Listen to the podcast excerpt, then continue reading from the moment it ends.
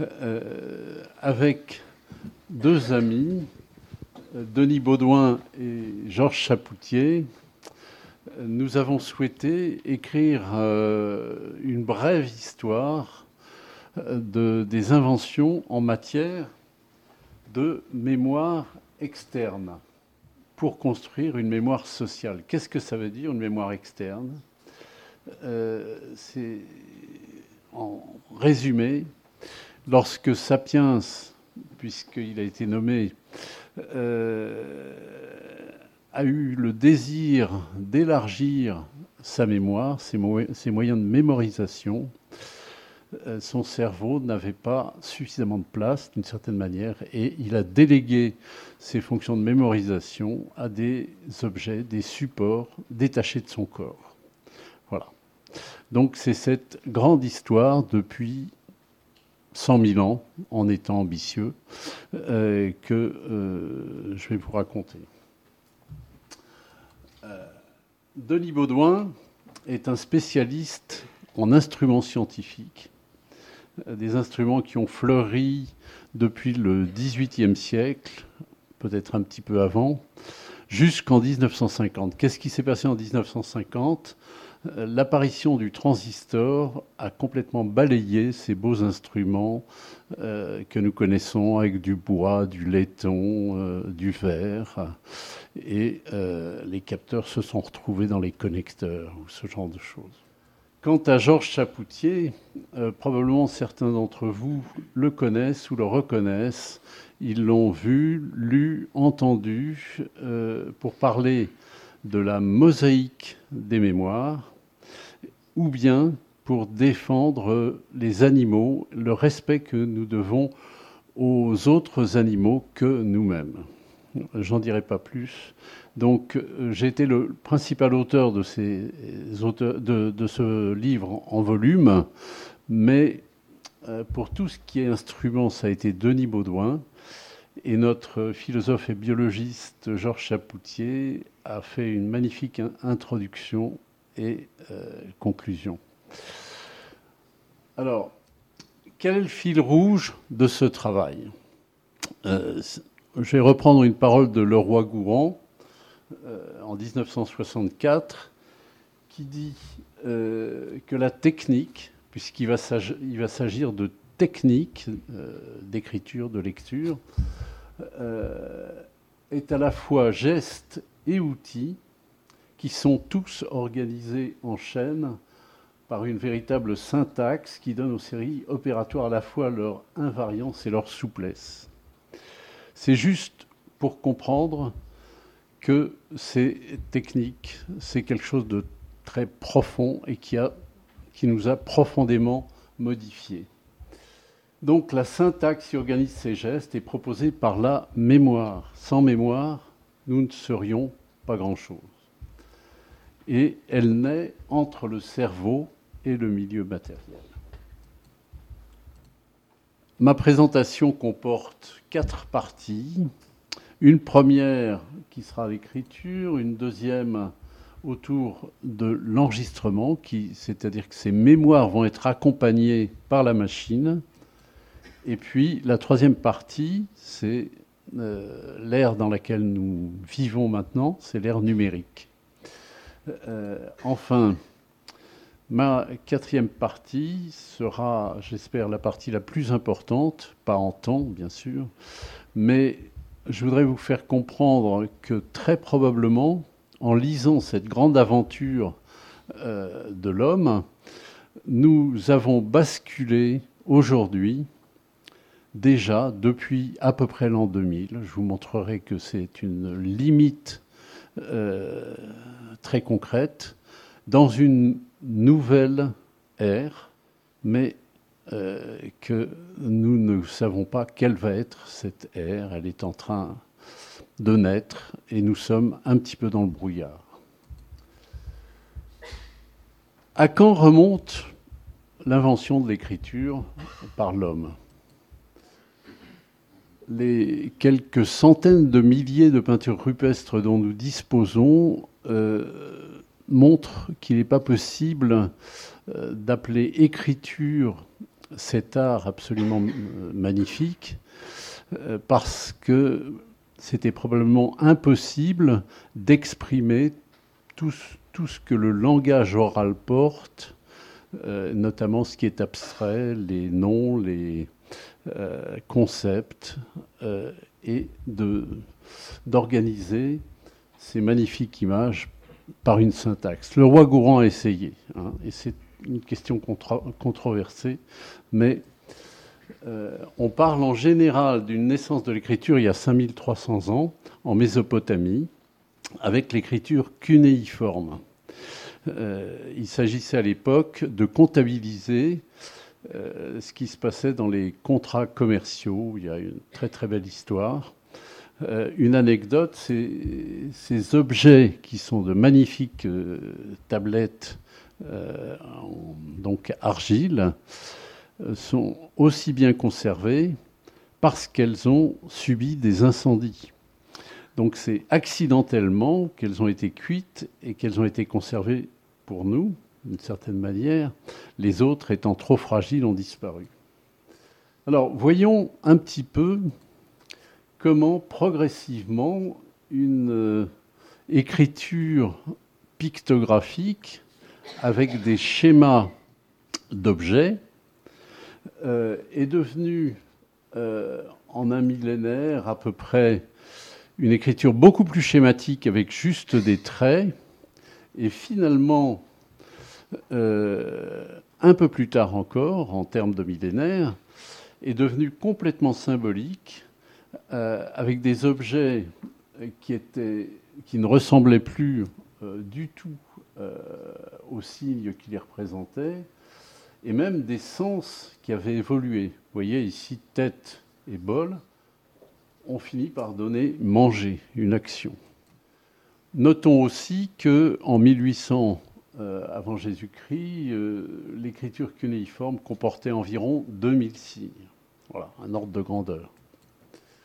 À peu près à la même époque, les hiéroglyphes, dont je parlerai très peu parce que ces pictogrammes ont, une syntaxe extrêmement complexe, euh, ont permis une innovation absolument considérable dans le domaine des mémoires externes et particulièrement de l'écriture. Cette innovation, vous avez peut-être deviné que c'est l'alphabet. Alors qu'est-ce que l'alphabet a de particulier?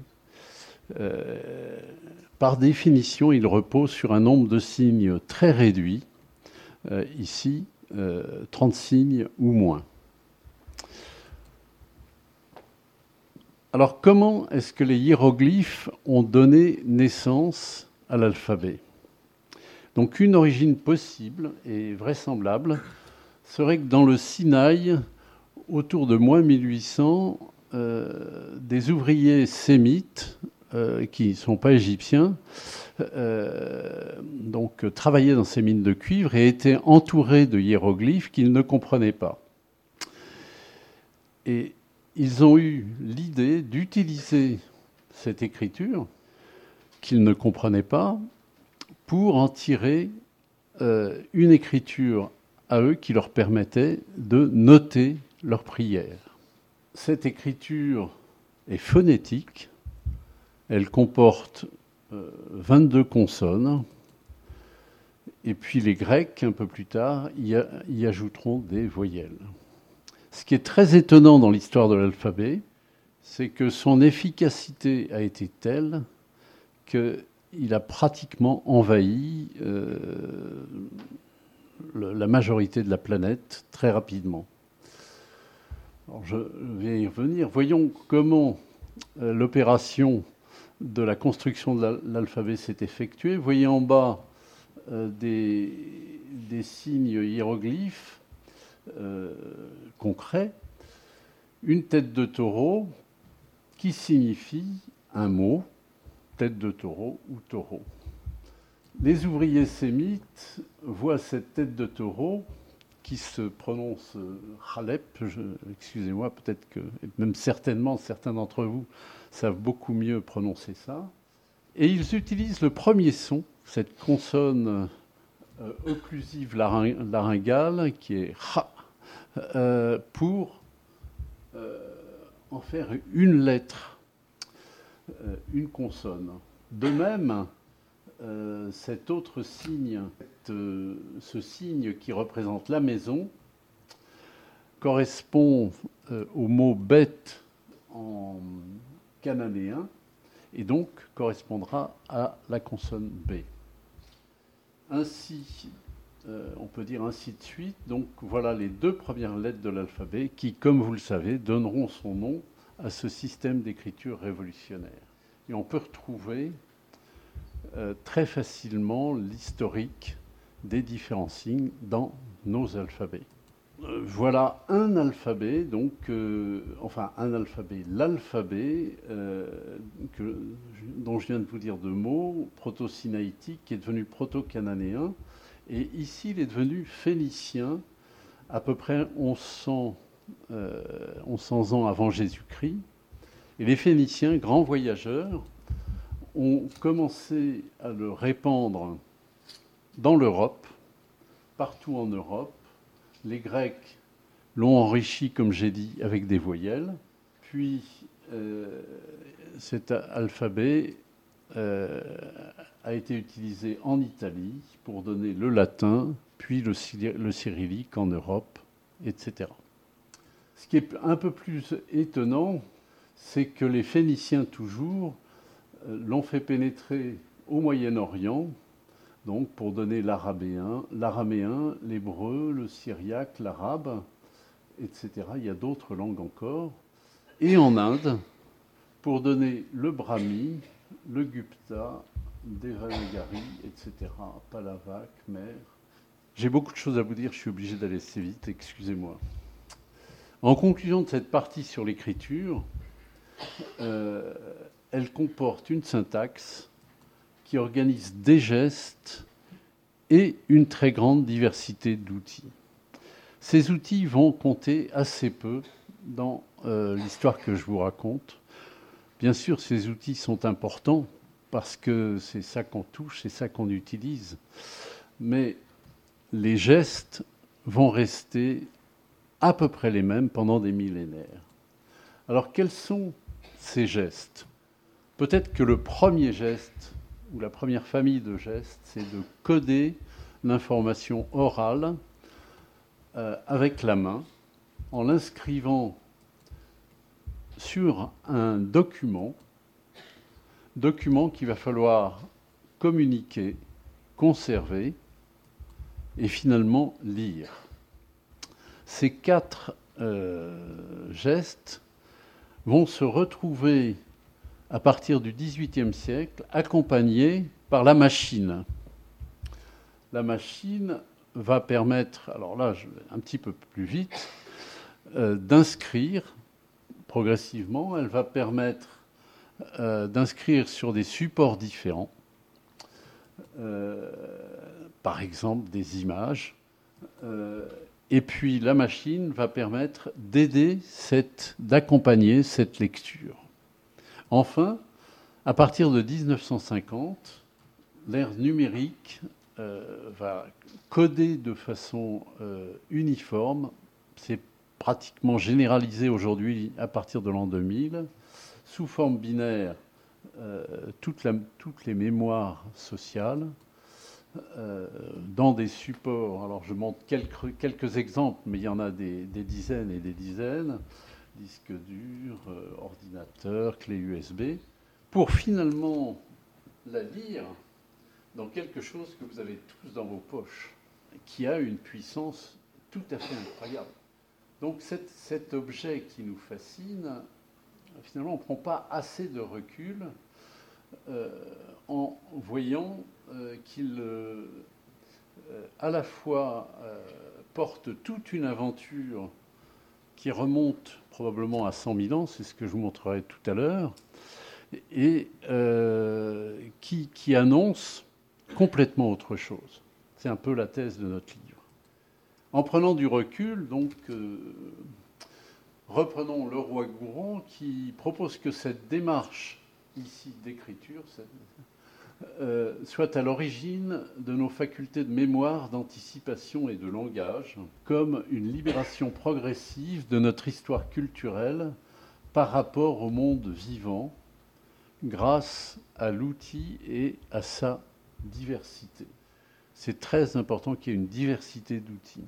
Si on nous compare avec les primates, par exemple, qui ont aussi des, outils, et puis les corbeaux et d'autres animaux qui ont, des outils, pourquoi n'ont-ils pas développé une culture aussi vaste? Une réponse possible que, que, propose le roi Gourand et de nombreux autres auteurs, c'est la diversité des outils qui fait qui stimule l'imagination et euh, fait boule de neige finalement dans la construction de la culture. Donc il décrit le phénomène humain dans la continuité avec le monde biologique par une pensée de la technologie comme ensemble des couplages fonctionnels entre les organismes et leur environnement. Bon, je me suis inspiré de cette référence de Lenay qui relie euh, le roi Gourand récemment plus encore, divers auteurs disent que l'émergence des capacités cognitives de l'homme pourrait reposer sur une évolution progressive dont l'étape la plus récente, disons 2 euh, millions d'années ou peut-être moins, hein, peut-être quelques centaines de milliers d'années, serait l'utilisation de mémoire externe massive. Alors voyons un petit peu rapidement ce qu'apporte la machine les objets vont peu m'intéresser, comme je disais, les techniques détaillées non plus. Ce qui va m'intéresser, c'est un petit peu les voies nouvelles, le type de geste nouveau qui apparaît. Déjà, euh, plusieurs siècles avant notre ère, apparaissent des machines, en Chine certainement, un petit peu partout dans le monde, chez les Grecs bien sûr.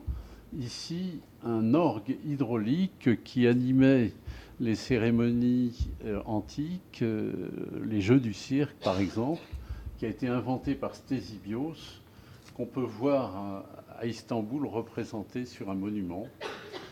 Euh, bon, je me... Donc trois siècles avant Jésus-Christ. Alors cette machine est un véritable mystère.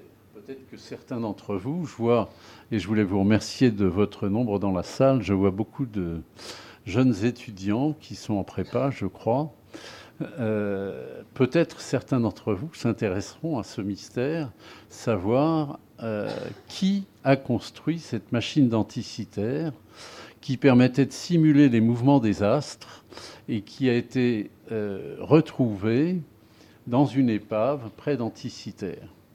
Cette machine a ceci d'extraordinaire qu'elle a été construite avec euh, des engrenages extrêmement précis, réalisés avec une micromécanique très étonnante pour l'époque. Mais on ne peut pas en dire beaucoup plus. Par contre, euh, le sismoscope chinois euh, du deuxième siècle est très connu, il est spectaculaire.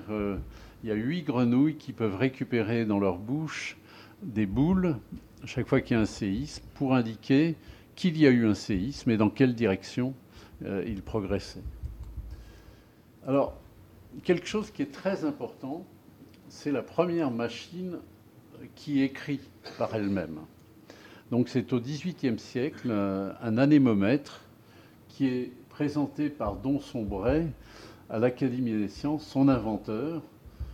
Euh, il écrit lui-même sur le papier l'anémomètre non seulement les vents qu'il a fait pendant 24 heures, à quelle heure chacun a commencé et fini, mais aussi leurs différentes vitesses et forces relatives. Nous basculons dans le 19e siècle, la révolution industrielle, et là, il y a une avalanche d'innovations. Par exemple, l'enregistrement des vibrations mécaniques. Ici, un diapason pas m'attarder là-dessus. Par contre, une minute sur euh, Scott de Martinville, euh, qui a réalisé ce phonotographe en, 1857, 20 ans avant Edison, euh, qui s'en est inspiré, qui le cite tout à fait officiellement. Donc, Scott de Martinville a fait à peu près le même travail qu'Edison, sauf qu'il n'a pas imaginé qu'il pourrait reproduire le son avec pratiquement le même équipement.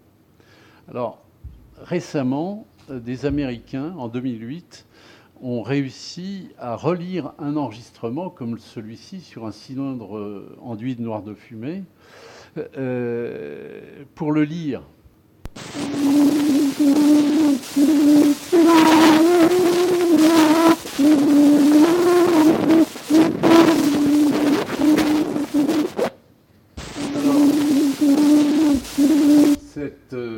Cet enregistrement est le premier enregistrement sonore du monde euh, en 1860, réalisé en 1860.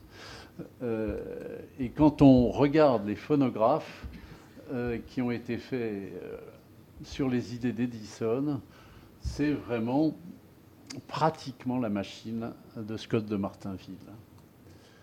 Dans la même période, l'image apparaît avec la photographie, le cinéma euh, à la fin du siècle, les rayons X qui permettent très rapidement, la même année, l'année de la découverte, euh, de faire des images. En 200 ans, la rapidité d'enregistrement de l'information s'emballe complètement et parcourt 15 euh, ordres de grandeur. Donc c'est euh, par rapport à la vitesse d'inscription à la main, c'est absolument phénoménal. Ce qu'il faut voir, c'est que ça s'emballe, ça n'est pas un doublement tous les temps d'années. Vous voyez que euh, ici, pour le premier siècle, on a un facteur 1000. Mais ensuite, pour le deuxième siècle, on a un facteur 10 puissance 14. Donc c'est beaucoup plus rapide qu'une croissance exponentielle. J'y reviendrai. Alors une deuxième grande innovation, euh, c'est les télécommunications. C'est là l'émergence des télécommunications.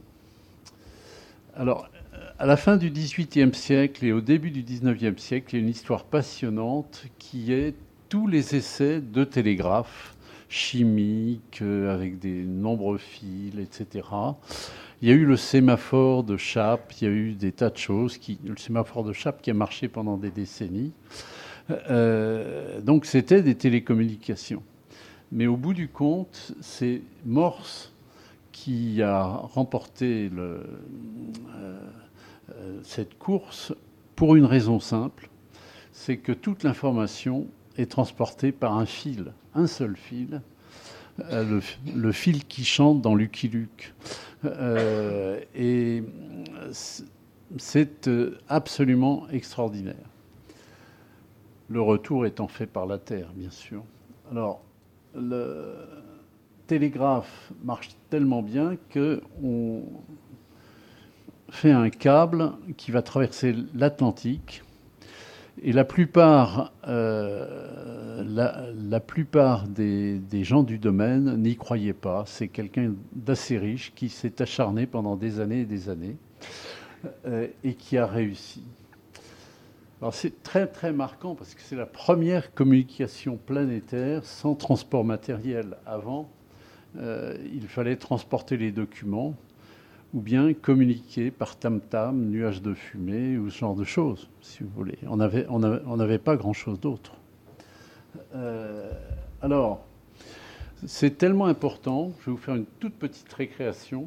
Je vais vous lire un texte de Stéphane Zweig en 1927. Il compte dans un livre absolument fabuleux qui s'appelle Les très riches heures de l'humanité cette euh, réussite c'est-à-dire le premier mot qui a traversé l'océan. En Angleterre, le Times écrit Depuis la découverte de Christophe Colomb, il ne s'est rien produit de comparable à cet élargissement considérable de la sphère de l'activité humaine.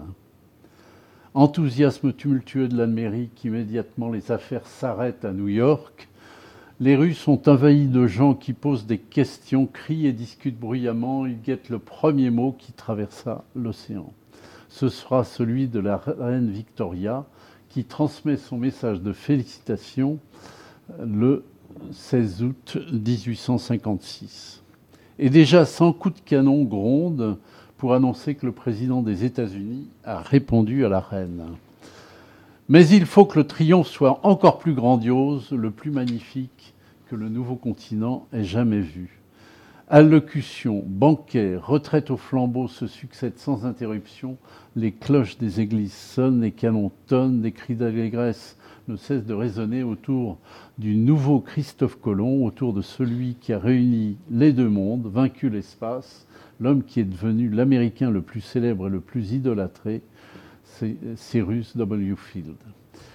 Et surtout, Zweig conclut de façon étonnamment prophétique en disant le miracle d'hier, donc c'était en 1856, c'est devenu aujourd'hui une évidence, déjà en 1927. Et à partir de cet instant, la Terre entière bat, si l'on peut dire, d'un seul cœur. Et l'humanité serait merveilleusement unie à jamais grâce à sa victoire sur l'espace et le temps si elle ne se laissait troubler sans cesse par l'idée folle et funeste de détruire cette unité grandiose et d'utiliser précisément les moyens que lui confère la puissance sur les éléments pour s'anéantir elle-même. Voilà, ça résonne. Le téléphone en 1876, l'ATSF en 1895, euh, l'ancêtre du fax en 1925, le bélinographe, euh, la télévision, euh, premier essai prototype en 1926. Et si on regarde ces 200 ans, la vitesse de transport de l'information tend vers l'infini, cette fois-ci en l'an 2000. Alors ce sont des données que j'ai trouvées par hasard dans un livre sur la communication par fibre optique euh, qui a été publié, un livre extrêmement sérieux, publié en 2002. Euh, j'en reparlerai dans, quelques minutes. Et nous arrivons donc dans cette ère de l'informatique où l'information est mise sous forme numérique. On peut se demander si ce morceau d'ocre gravé euh, qu'on a retrouvé dans une grotte à Blombos, euh, en Afrique du Sud, et qui est daté de 75 000 ans, n'est pas quelque chose comme un premier document numérique. Euh, c'est très controversé, bien entendu, mais il y avait bien d'autres choses. Il y avait par exemple des colliers de, coquillages qui étaient peut-être aussi un moyen de compter, un premier boulier. Donc tout ceci reste ouvert. Euh, pour être sûr qu'on commence à faire du calcul grâce à une machine, il y a Blaise Pascal qui nous fait pénétrer dans l'ère du numérique euh, en 1642. Il avait votre âge. Euh, il avait 19 ans. Voilà. Et il a réalisé, pour aider son père, il a, il a fabriqué comme ça une vingtaine de machines qui sont toutes différentes, qui calculent dans des bases différentes. Enfin, voilà, c'était Blaise Pascal. Euh, alors 40 ans plus tard, euh, Leibniz euh, propose une machine également, mais qui va fonctionner en système binaire et il considère que le système binaire est le meilleur pour calculer. Bon, sa machine ne marchera pas, ne sera pas réalisée, mais aujourd'hui elle est réalisée. On a pu montrer qu'elle fonctionnait. Alors nous arrivons au premier ordinateur euh, qui a été euh, réalisé. C'était une machine purement mécanique euh, sur laquelle Babbage, un Anglais, a travaillé pendant des décennies, peut-être 50 ans. Elle a été réalisée par son fils en 1900 et elle fonctionnait parfaitement par rapport à la machine de Pascal, bon, elle est beaucoup plus grosse, mais surtout, elle est programmable. Donc on peut appliquer ce nom euh, d'ordinateur à cette machine. Et l'aspect programmation, on le doit pour l'essentiel à son assistante, Ada Lovelace, euh, qui était la fille de Lord Byron, euh, et qui non seulement a été le premier programmeur au monde, mais euh, a énoncé des, des vérités tout à fait prophétiques sur ces ordinateurs en disant qu'ils allaient dépasser de loin le calcul numérique, qu'ils allaient nous être utiles à bien des choses, euh, en imaginant des perspectives comparables à l'intelligence artificielle. Un langage euh, informatique s'appelle ADA en son hommage. Alors l'ordinateur moderne euh, naît dans les années 30 grâce à Alan Turing, dont vous avez entendu parler. Il y a même une série télévisée euh, qui lui est consacré. Euh, euh, Alan Turing, qui était un mathématicien et qui, pour démontrer une propriété de calculabilité ou de plutôt de non-calculabilité sur la théorie des nombres, a inventé cette machine dite de Turing, machine universelle qui donne le principe de tous nos ordinateurs actuellement. Alors voilà l'histoire des premiers ordinateurs euh, à tube électronique qui se sont développés, euh, disons, durant la Seconde Guerre mondiale. Euh, allemand au départ, puis anglais, Colossus, avec l'équipe d'Alan Turing qui raccourci grâce à cet ordinateur et au décryptage des messages allemands. Euh, il a raccourci la guerre, dit-on, de deux années. Euh, et puis finalement, américain, l'ENIAC, euh, qui était un monstre. Alors voilà une photo. 30 tonnes, occupant 170 mètres carrés, 150 watts de, kilowatts pardon, de consommation et 17, 468 tubes électroniques. Qui étaient, cet ordinateur était perpétuellement en panne. On cherchait en permanence quels étaient les tubes qui avaient claqué. Euh, son record de fonctionnement a été 4 ans, 4, euh, pas 4 ans, 4 jours, l'année 1954, euh, je crois, alors qu'il existait déjà bien d'autres moyens de faire des ordinateurs.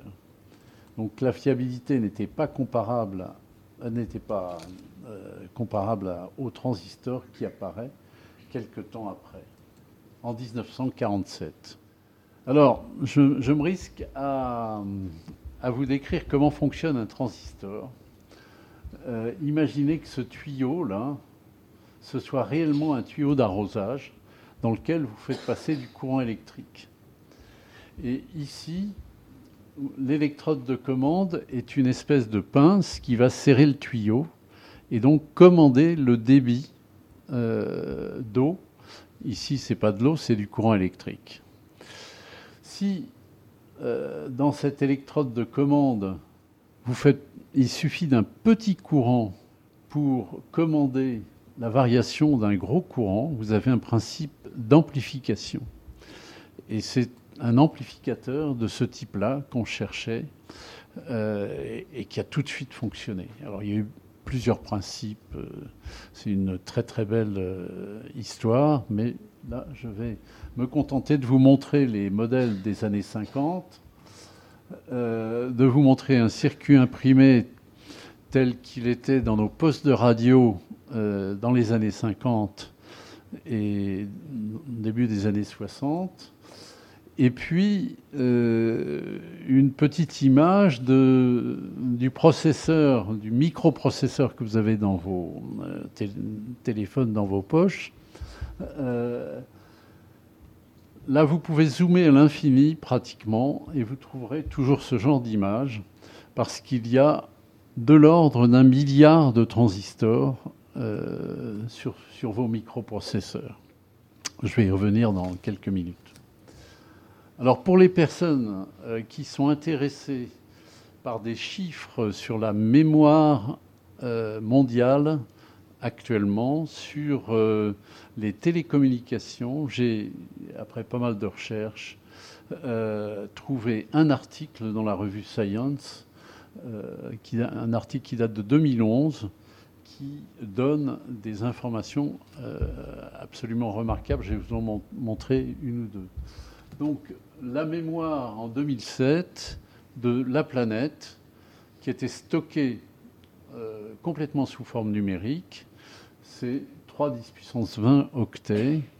L'équivalent, alors que je ne me trompe pas, de 300 000 milliards de livres. 300 000 milliards de livres stockés euh, sur la planète en 2007. Alors aujourd'hui, c'est probablement mille fois plus, enfin au moins 100 fois plus. Euh, alors ce qui est intéressant, c'est une euh, figure qui est tirée de cet article, c'est que jusqu'en 2000, ici 2002 pour être précis, ces mémoires étaient stockées sous forme analogique, c'est-à-dire livres, disques, cassettes, films, euh, etc. Et euh, qu'à partir de 2000, en quelques années, euh, tout a basculé en numérique, c'est-à-dire disques durs, CD, DVD, clés USB, etc. Ça a été extrêmement brutal. Euh, voyons quelques chiffres. Donc tout ce qui est orange est analogique ici, et tout ce qui est bleu est numérique. Donc en, en 93 ici, 97% de la mémoire était stockée sous forme analogique, classique. Et en 2007, ici, c'est 94% de la mémoire. Donc en 14 ans, tout a basculé euh, du côté numérique. Du côté des télécommunications, ça a été encore plus brutal. Déjà, elles étaient déjà numérisées euh, plus tôt pour des raisons de qualité de transmission. Euh, ici, en 86, on avait déjà euh, uniquement 80% qui étaient en analogique, puis 31% 7 ans après, et 7 ans après, c'était plus que 2% qui étaient en analogique. Alors là, il y a trois chiffres qui sont très intéressants. 80% en 86, je viens de le dire en analogique, 98% en numérique en 2000 et 97% mobile en 2007. C'est-à-dire que les téléphones que vous avez dans vos poches c'est 99% aujourd'hui des télécommunications sur la planète. Un dernier diagramme tiré de cet article, c'est euh, l'augmentation de la puissance de calcul des ordinateurs euh, cumulés sur tous les ordinateurs de la planète, y compris bien sûr les smartphones, les PC, etc. Euh, en 20 ans, 21 ans pour être plus précis, ça fait plus d'un facteur 10 000 de multiplication de puissance de calcul. Donc, euh, une évolution euh, extrêmement rapide. Alors, on va prendre un, rythme un peu différent dans cette dernière partie, parce que je voudrais vous faire comprendre qu'on bascule dans une nouvelle ère, une nouvelle ère aujourd'hui, alors vous le savez pour des tas de domaines, euh, le climat, pour d'autres domaines, mais ce domaine de l'information, de la mémoire externe, euh, a atteint aujourd'hui une première phase infinie. On a atteint totalement les objectifs qui pouvaient avoir été fixés inconsciemment, bien sûr, il y a 100 euh, 000 ans. Donc les gestes dont je vous ai parlé, sont en train de se transformer profondément. Nous nous transformons profondément aujourd'hui. Alors, par exemple, sur chaque puce, comme les microprocesseurs, le nombre de transistors double tous les deux ans depuis au moins 40 ans. Euh, c'est ce qu'on appelle la loi de Moore. C'est un ingénieur d'Intel qui a fondé Intel d'ailleurs, et qui a énoncé cette loi en 1965, donc cinq ans avant le début de mon abscisse. Et cette loi est encore valable. Et euh, il y a une espèce de jeu qui est de prendre des experts et de leur demander jusqu'à quand cette loi va être valable. Et chaque fois, on recule de 20, 25 ans cette loi. Euh, donc, elle a l'air d'être tout à fait magique. En fait, quand on regarde les chiffres de près, c'est bien pire. On peut se demander si cette exponentielle de la loi de Moore est véritablement euh, le bon regard qu'il faut porter sur l'évolution de notre monde. Alors en pratique, si on observe euh, l'évolution sur une période de l'ordre d'un siècle ou plus, alors que là c'était seulement 40 ans, euh, on, observe des choses totalement différentes. La croissance, la croissance des performances est bien plus rapide que ne le dirait une loi exponentielle euh, du type de celle de Moore. Donc le directeur, scientifique de Google, euh, Ray Kurzweil, euh, a publié dès le début du 21e siècle cette courbe qui part ici en 1900 avec la machine analytique de Babbage et euh, qui trace jusqu'à aujourd'hui la puissance de calcul qu'on peut acquérir pour 1000 dollars. Euh, alors cette puissance de calcul augmente, vous voyez, plus rapidement qu'une exponentielle. Une exponentielle donnerait une droite dans, ces euh, coordonnées. Et si vous essayez de voir qu'est-ce qui va se passer dans le futur, la zone grise tendrait vers l'infini à peu près au milieu du XXIe siècle, autour de 2050 ou 2040, quelque chose comme ça. Bon, bien entendu, comme vous êtes des scientifiques, vous savez que euh, les barres d'erreur ici sont assez considérables et qu'il faut se méfier de ce genre de, euh, ce genre de prédiction. Par contre, la courbe que je vous ai montrée tout à l'heure et qui sort de euh, ce, livre très sérieux sur les communications par fibre optique, qui remonte au télégraphe, et que personne n'avait mise dans les coordonnées que je vous ai montrées tout à l'heure, elle, elle donne euh, de façon étonnamment précise euh, sur 12 ordres de grandeur une tendance vers l'infini en l'an 2000. C'est-à-dire que c'est derrière nous depuis 18 ans. Euh, ça veut dire qu'évidemment, on n'a pas atteint l'infini. Mais vous savez qu'une tendance, c'est une tendance, et donc il y a eu des effets euh, de taille finie, ou enfin, bon, la planète n'est pas infinie, et donc euh, on est sur des techniques qui se sont stabilisées à certaines performances. Donc ça, c'est un deuxième exemple. Le troisième exemple que j'ai montré tout à l'heure, c'est euh, la fréquence d'enregistrement euh, des, informations. Alors, évidemment, c'est de l'ordre de 1 Hz, un signe par seconde euh, avant la machine, avant que la machine n'enregistre vraiment. Et euh, ici, si on regarde les expériences de femtochimie grâce à des lasers pulsés, euh, on est capable de suivre par stroboscopie euh, une réaction chimique femtoseconde par femtoseconde. Une femtoseconde, c'est un millionième de nanoseconde, c'est-à-dire 10-15 secondes là, ça tend vers l'infini avec moins de précision, mais autour de 2010. Alors, il suffit d'ouvrir Wikipédia pour connaître la puissance des supercalculateurs, les, les records de calculateurs mondiaux, depuis 30 ans par exemple. Et bon, ça croît, même en 30 ans, on voit que ça, ça croît plus vite qu'une exponentielle. Et si on met ça dans les bonnes coordonnées qui euh, cherchent à identifier ce qu'on appelle une loi de puissance hein, et une singularité. Cette singularité ici, elle serait autour de 2020. Euh, vous voyez qu'on tourne toujours un petit peu dans les mêmes valeurs.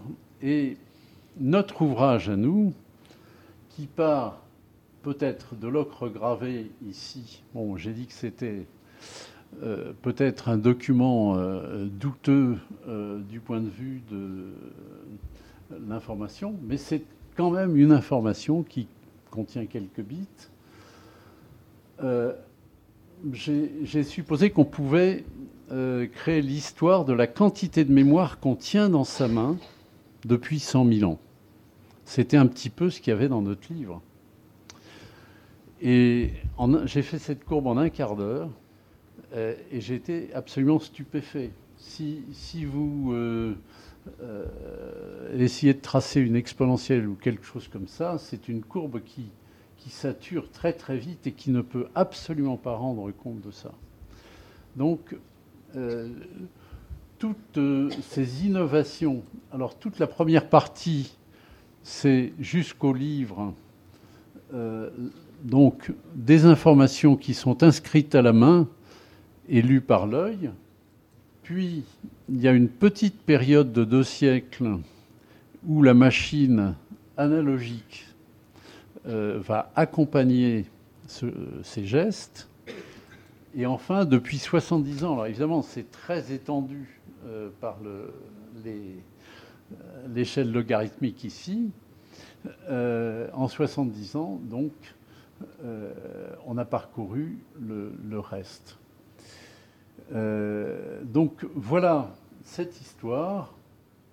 Et si vous voulez, le, point important, c'est de comprendre, et là, j'ai vraiment pas du tout le temps, il me faudrait une dizaine d'heures pour vous en convaincre, que ces lois de puissance que je suis en train de vous montrer, avec des, singularités, euh, correspondent à une universalité. C'est-à-dire que euh, c'est un outil que les physiciens ont mis au point euh, pendant le XXe siècle, qui s'appelle la théorie des points critiques, grâce à un outil mathématique qui est le groupe de renormalisation, et qui montre qu'un système autour du point critique a des propriétés universelles.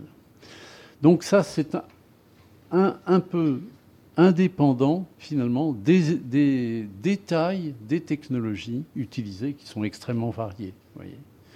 Ça reflète un mécanisme très profond qui est lié à la capacité d'innovation de l'homme.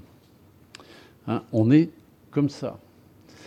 Euh, et depuis, c'est pas depuis la révolution industrielle, c'est euh, depuis 100 000 ans, cet ordre de, grandeur. Alors maintenant, où atterrir? Qu'est-ce que va devenir euh, notre espèce euh, demain avec ces outils qui sont absolument gigantesques? Alors ce titre, je l'ai volé à un livre de Bruno Latour, un livre qui a paru récemment. Et ici, je voudrais l'appliquer à, cet horizon que nous sommes en train de dépasser. Euh, on est en train de découvrir un nouveau domaine que sont les big data, les données massives, et puis euh, une intelligence artificielle balbutiante, certainement. Et une première question qu'on peut se poser, c'est euh, pourquoi euh, on va utiliser ces données massives et cette intelligence artificielle, et au profit de qui? Donc, euh, question que vous posez peut-être vous aussi. Alors, bien entendu, là je vais dire des choses que vous connaissez déjà. Le secteur privé, le marketing et la production utilisent beaucoup les données massives et les systèmes experts de l'intelligence artificielle. La politique euh, les gouvernements utilisent euh, beaucoup la surveillance, l'espionnage, mais pas uniquement les gouvernements. Euh, la santé permet aujourd'hui, grâce à tous ces nouveaux outils, de faire des prédiagnostics et même des diagnostics. De façon générale, la recherche scientifique peut utiliser des outils très nouveaux notamment pour la planète et le climat, et pour le secteur énergétique.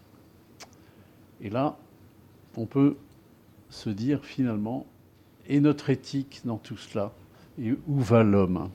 Parce qu'il y a pas mal de risques humains. Alors la première chose, euh, c'est l'aggravation de la fracture numérique, l'aggravation des inégalités. Les acteurs de ce champ sont très inégaux. Il y a ceux qui créent les données, consciemment ou à leur insu, c'est-à-dire nous tous.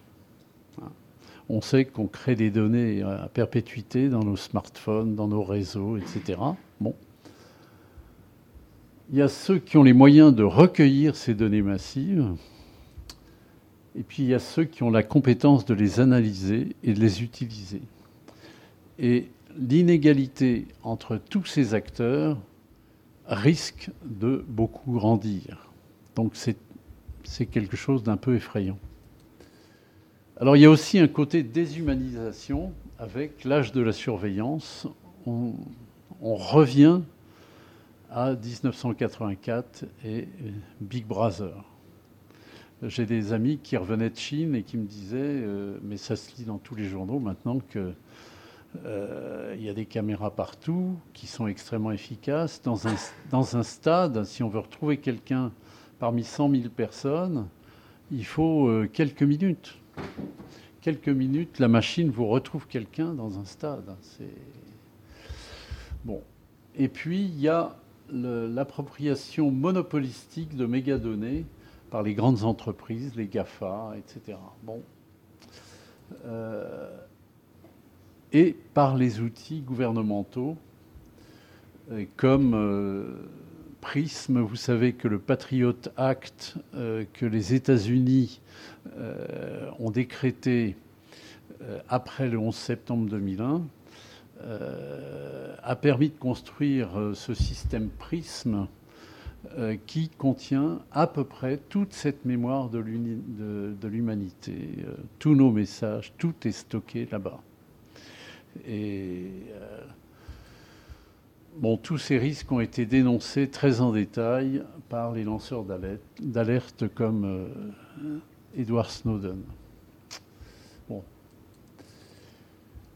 Alors il y a des risques scientifiques aussi on peut se dire, euh, avec toutes ces données et puis tous ces nouveaux outils mathématiques pour traiter ces données gigantesques, euh, on va faire des bons prodigieux sur le plan scientifique.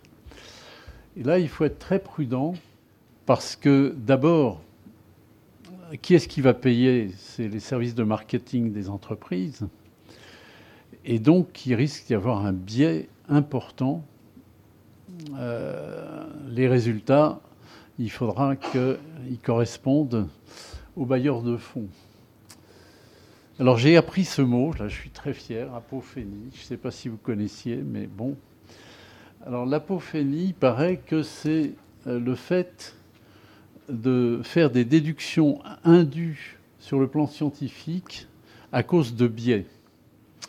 Et euh, dans l'analyse des données massives, euh, on aura par exemple, c'est vraiment un, seul exemple ici, un biais lié au genre.